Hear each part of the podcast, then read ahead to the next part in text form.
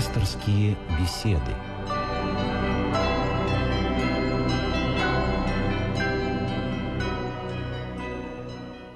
В эфире еженедельная программа из цикла «Мир. Человек. Слово». И наш пастырь сегодня священник Владимир Соколов. Здравствуйте. Здравствуйте.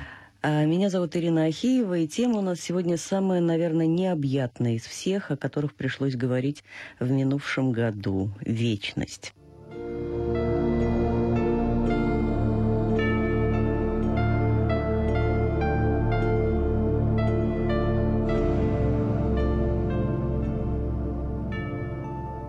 В эти рождественские новогодние дни, в общем, вполне логично говорить о вечности, а, потому что именно чудо Рождества подарило человечеству вечность, жизнь вечную. Люди с древнейших времен искали способ продлить свою жизнь, мечтали о вечной жизни. А, и вот мы ее получили. Но, как это часто бывает, мы получили не совсем то, о чем думали. А вечная жизнь, ведь в понятии христианина и вечная жизнь в понятии человека неверующего – это несколько разные вещи, не так ли? Ну, несомненно, да. Вот, понимаете, для того, чтобы сейчас понять, что такое вечность, необходимо сначала остановиться на том, что же такое время. Вот, и что интересно, у современного человека ну, отсутствует такая категория, как время. Вот. В философии время определяется как форма существования материи. Очень расплывчатое такое определение. Непонятно, о чем мы говорим. Причем, ну, заметьте, именно существование материи – вот. Э, в науке время всегда связано там или с расстоянием, или с скоростью, или с массой. Вот. Но на самом деле оно именно с расстоянием связано всегда. То есть время это что? Это время или реакции, или расстояние, на которое мы удаляемся. современный человек вот даже в обыденном э, сознании мы встречаем такие выражения, когда спрашивают, ну здесь далеко, он говорит, до минут пять. То есть мы отвечаем... Расстояние измеряем да, временем. Время измеряем расстоянием. Вот да. Время мы измеряем расстоянием. Поэтому у нас э, фатально отсутствует сегодня понимание времени. И это связано именно и с пониманием вечности, потому что материализм, он, э, ну, он как бы плоскостной. И вот поэтому э, все, что связано с тем, что, что, э, как, где мы живем, мы определяем пространственными категориями. То есть у нас вот трехмерное пространство есть, это у нас есть три измерения нашего мировоззрения, нашего взгляда на мир. Три измерения. И поэтому у современного человека отсутствует и измерение времени, и измерение вечности. Вот э, святые отцы говорили, что время, оно, э, оно берет начало вот на этой грани, на грани вечности и э, времени. То есть время, оно связано еще с творением. Потому что вот Василий Великий, рассуждая о творении, говорит, что вот в этой точке, из которой из, из вечности исходит время, э, это уже и не вечность, но это еще и не время. То есть вот эта вот переходная точка, которая связывает время с вечностью. Значит, это говорит о том, что время э, ну, является некой проекцией вечности. Ну, это не очень точно определено, потому что здесь есть нюансы. Ибо время э, не является вечностью, как бы раскрытой вечностью, как это, вот, например, говорил э, католический епископ Николай Кузанский. Он говорил так, что время это свиток, который в вечности, э, в вечности закрывается, а во времени раскрывается. Вот, то есть время является просто буквально вечностью. Но это не так, потому что время кардинально отличается от вечности, как творение отличается от Творца. Ну, на самом деле, вот со временем э, для человечества э, парадоксальная, э, удивительная ситуация, потому что никто из нас, э, действительно, как вы правильно сказали, точного определения времени дать не может. Да? Мы не можем его пощупать, но при этом мы можем сказать, что у меня мало времени или у меня много времени. Да, ну, понимаете, дело в том, что в данном случае мы имеем в виду некое эталонное время, некое время, в которое мы условились называть э, единицей измерения времени. А вообще время, оно связано именно с метафизикой, оно связано э, с э, разумом человека, с его интеллектом, с его развитием. Ибо для того, чтобы понять, что такое время, мы должны как-то все, что мы видим, запомнить. Вот эта память, она и является тем, что продуцирует понимание времени. Ибо мы вспоминаем то, что было, увязываем его каким-то смыслом с настоящим, с будущим. Вот, поэтому э, время – это еще, так сказать, та категория, которую человек усваивает в развитии, в становлении. И вот очень важно, куда происходит это развитие, куда человек развивается, куда он идет. Если он идет в вечность, то тогда время начинает связывать его в этой точке, откуда она возникла с вечностью. И тогда человек уже, ну, как бы одной ногой ступает в вечность. Он уже в некотором смысле пребывает в этой вечности, соприкасается с ней, живет в ней, хотя понимает, что он э, существо еще не вечное, не обретшее вечность, что он только, ну, вот нащупал эту дорожку. Вот Христос открывает эту дорогу. Вот он первенец из мертвых, поэтому он первенец, который дает сотворенному, дает возможность входить в мир вечности. Причем в мир вечности благодатный, ибо э, человек обречен на вечность. Но весь вопрос в том, есть ли это вечность совершенствования, или это есть вечность вечного разложения, такого вот вечность гиены, гниения. Вот я как раз хотела спросить, вычитала где-то фразу «христианин живет в вечности», то, о чем вот мы сейчас э, говорили с вами.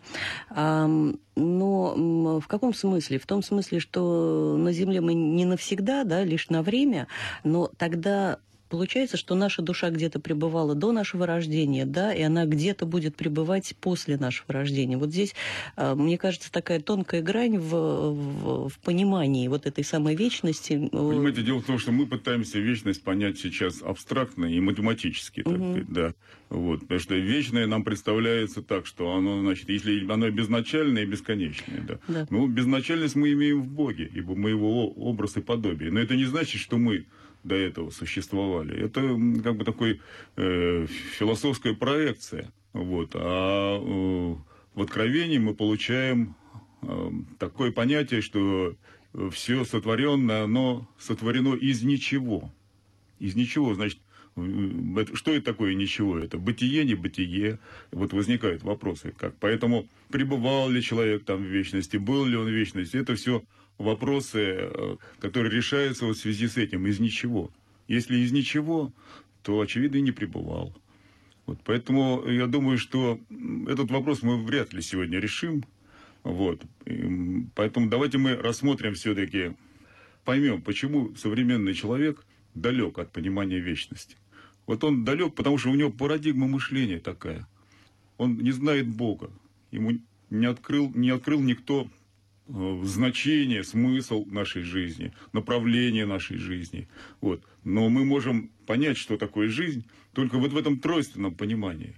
Когда мы будем понимать, что мы пребываем и в пространстве, и во времени, и в вечности одновременно. Вот. А иначе получается так, что мы живем в некой урезанной жизни и также ее понимаем, как, как живем. Живи сегодня. Да, живем вот именно сегодня живем. Мы живем вот в этом трехмерном мире. И поэтому сегодня для нас значимо. В каком-то смысле это тоже правильно, ибо кроме сегодняшнего мига ничего не существует. Но вот этот миг, в котором мы существуем, он нас связывает и с прошлым, и с будущим. Если нет этой связи, то наш настоящий миг, он пустой, он не наполнен ни смыслом, ни, ни радостью жизни. Радость жизни, то полнота бытия, благодатность бытия возникает из этой связи.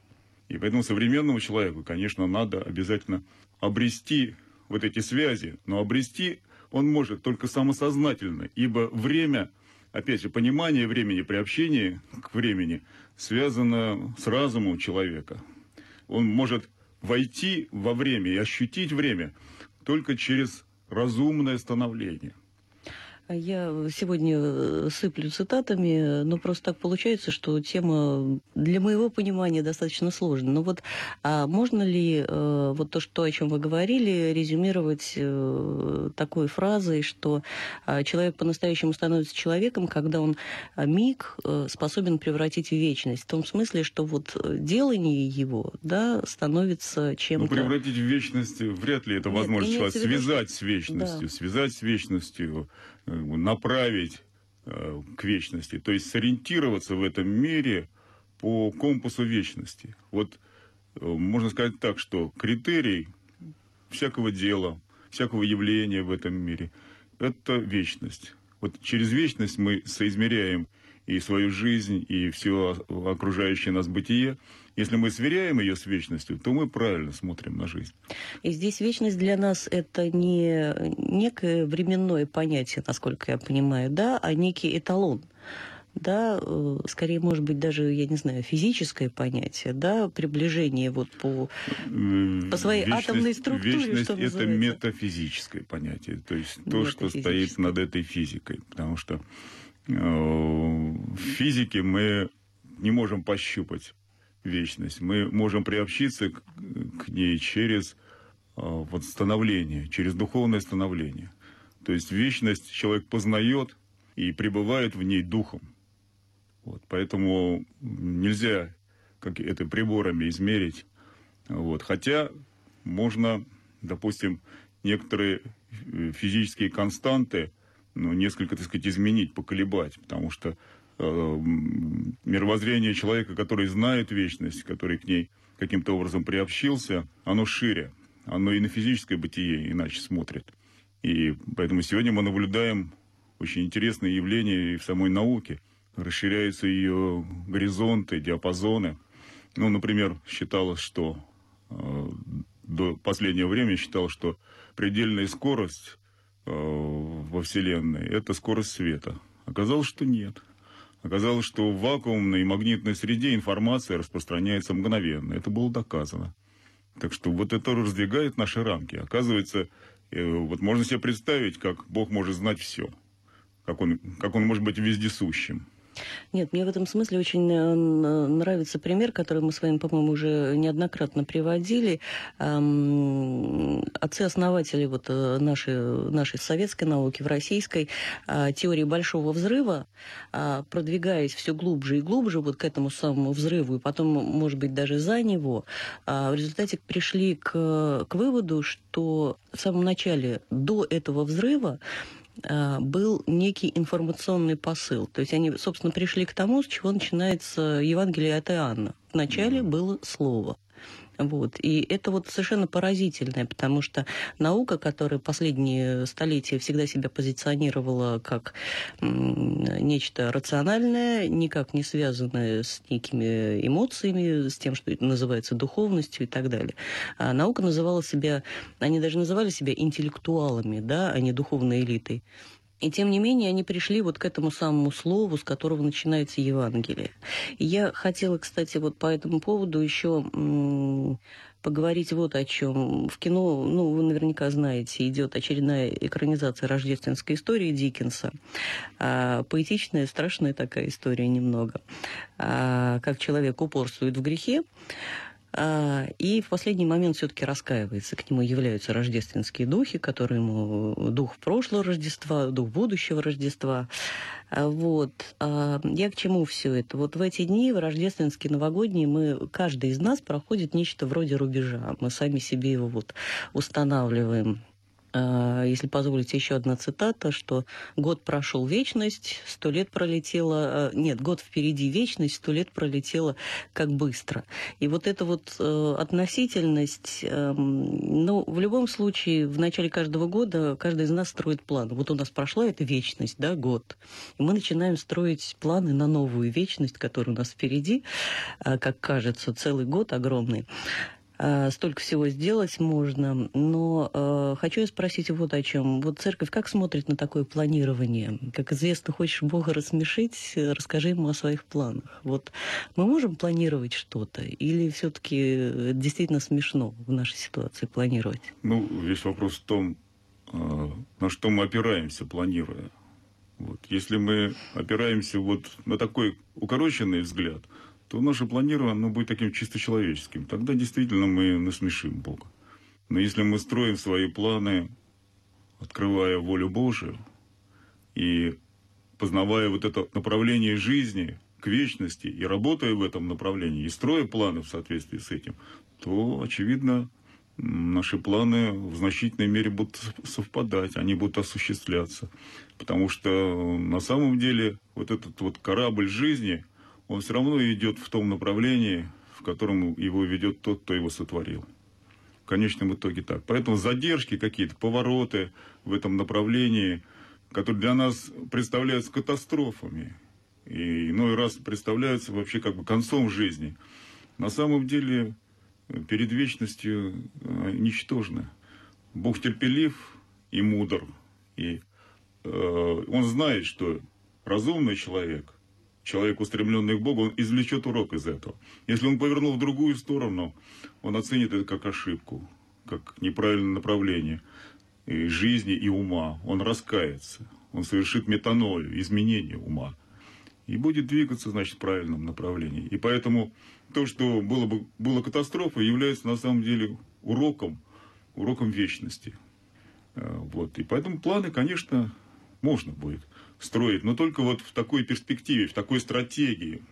Хотя надо понимать, что э, это именно наши планы, что они могут не совпасть с божественными планами, и поэтому надо быть готовым в любой момент изменить эти планы. А то мы настаиваем на своих планах, мы навязываем эти планы Богу, мы э, требуем их осуществления. Хотя само по себе это уже смешно, навязывать Богу свои планы. Да, это смешно, потому что мы думаем, что мы лучше Бога знаем, что нам нужно. Вот я И как раз... Мы лучше Бога знаем, что есть добро, а что есть зло. Потому что когда люди говорят, а что же вот в этом мире вот такая несправедливость, вот куда же Бог смотрит вообще, что же Он делает? Ну, я в такого Бога не могу верить. Ну, так вот они просто не понимают, что Бог терпит нас что на самом деле все зло в этом мире производим мы сами. Вот, потому что мы имеем свободу, богоподобие, и свободу эту так нечестиво используем для самих себя. А свобода дана человеку для того, чтобы прийти к пониманию жизни, исследовать за этой жизнью и устремляться к совершенству, ибо Евангелие призывает нас к этому совершенству. Господь говорит, будьте совершенны, как Отец ваш Небесный. Вот оно направление жизни – вот если мы в этом направлении движемся, то, конечно, и результаты нашей жизни будут другие, и понимание нашей жизни будет несколько иное.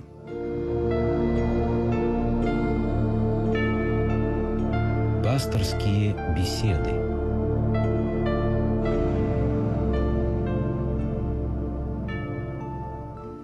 Ну, вот мы говорили о том, что жизнь наша, наше движение к вечности, оно э, Богом распланировано, да, но человек э, зачастую, ну, очень часто, практически всегда, ему не дано понять э, Божьих мотивов, да, ну вот как муравью не дано понять, э, что делает человек, который в муравейнике ковыряет палкой, да, ну любое сравнение хромает, я понимаю. То есть, ну просто, просто в силу масштабности. Вот. Э, как увидеть э, вот дорожный знак, да, то самое направление? С чем мы можем сравнить? В том мы направлении движемся или нет? Ну, вы знаете, дело в том, что с одной стороны, то, что вы говорите, это правда, это правильно о человеке. Но есть еще другая правда о человеке. Она-то является правдой о человеке с большой буквы. А вот о ней апостол Павел говорит, что он говорит так, что уже не я живу, а живет во мне Христос. Уже не ум мой действует, а ум Христов действует. Значит, если действует ум Христов, если Христос живет, то значит Христос и может открывать это. Поэтому можно сказать, что человек ищет-то не там. Он ищет где-то вовне, а ответы в нем самом. И вот христианство как раз и открывает для человека эту дверь, эту внутреннюю дверь, дверь обновления человека, когда он э, устремляется от этой жизни, которую мы видим, такой полуживотной, к жизни божественной, к жизни богоподобной.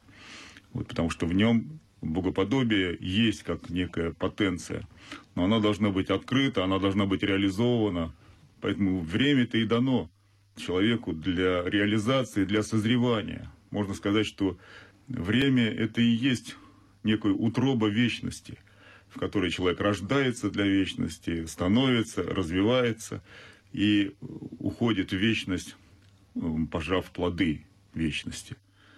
Вот. Если этого нет, то человек в другом направлении действует. Он начинает разлагать и эту утробу, и самого себя. Он начинает сгнивать.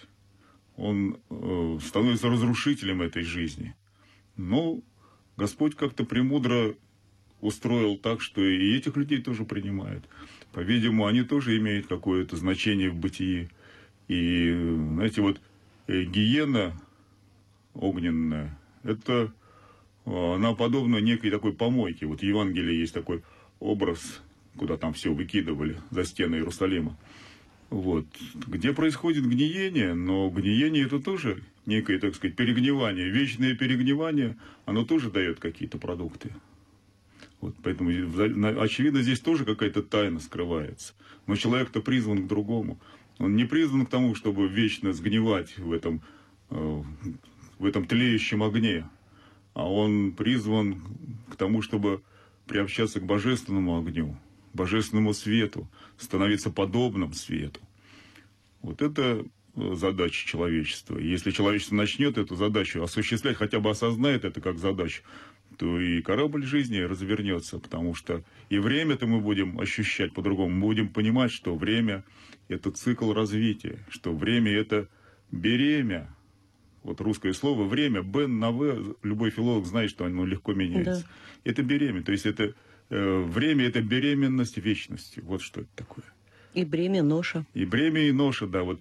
Но бремя и ноша в том смысле, что когда время начинает сопротивляться этому, а когда время является беременностью вечности, то тогда бремя становится легко. Оно легкое бремя.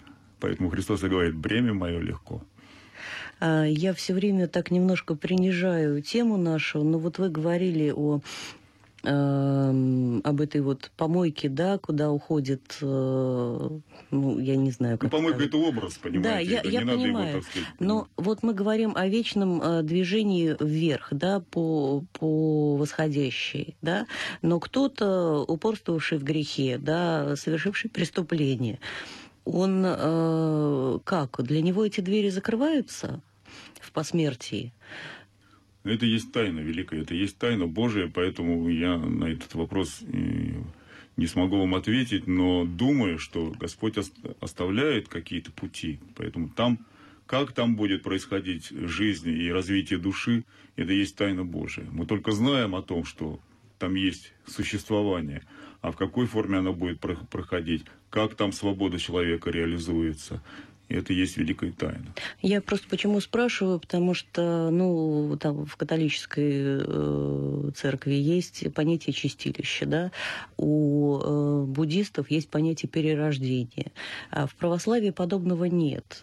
И получается вроде бы, да, что человека ждет либо вечное блаженство, либо вечное мучение. Но, э... Но все равно человек проходит через мытарства некие. Вот, то есть он, опять же, в этих мытарствах он как-то очевидно, может что-то выбирать. Он тоже вот стоит перед неким выбором пути. Ведь что такое мытарство? Вот, где его испытывают, но и он-то не просто пассивное участие, очевидно, в этом принимает. Потому что если он пассивное участие принимает, то при чем тут он? Это, ну, некое, так сказать, пропускник. Вот. Поэтому, не знаю, это, это тайна есть великая. Мы можем на эту тему порассуждать, пофантазировать. Но, понимаете, фантазии часто бывают бесплодные. Вот недаром святые отцы на тему ада молчали. Ад, говорили они, это э, то место, э, в котором человек лишен общения с Богом. Вот сам, самое страшное, а, ад это и есть внутри, когда это безбожие. И одиночество. Да. Поэтому вот эта тема такая уже как бы э, закрытая для нас за семью печатями.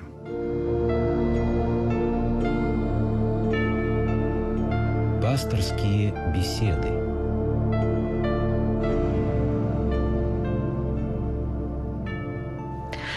У нас остается совсем немного времени. Э, мы возвращаемся все время к этому слову.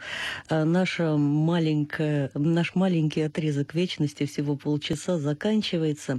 Как бы мы э, резюмировали эту программу, что должен делать человек? Ну и в эти новогодние рождественские дни, и во время всей своей жизни, чтобы оставаться на этом восходящем пути, на пути к вечности? Ну, он должен сориентироваться. Вот он должен, когда ты выходишь в необъятную вселенную, в необъятную, бесконечную и вечную, вот как сориентироваться в бесконечности? Мы, знаете, даже здесь вот на каком-то отрезке в лесу не можем сориентироваться-то иногда порой заблуждаемся.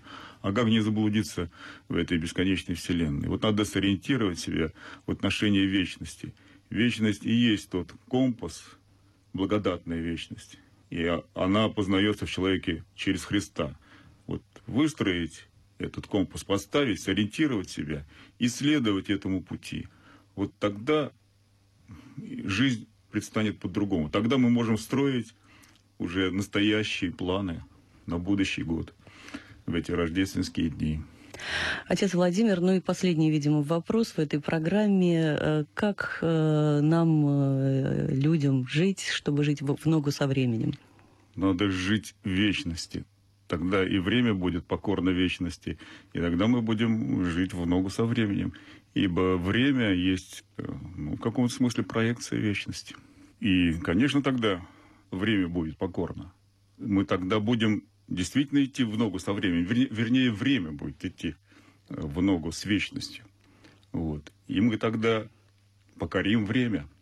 Оно приобретет вектор, правильный вектор. И поэтому вся наша жизнь приобретет правильный смысл и правильное направление. Спасибо. Вы слушали программу «Пасторские беседы» из цикла «Мир. Человек. Слово». Нашим пастырем сегодня был отец Владимир Соколов. Меня зовут Ирина Ахиева. Всего доброго.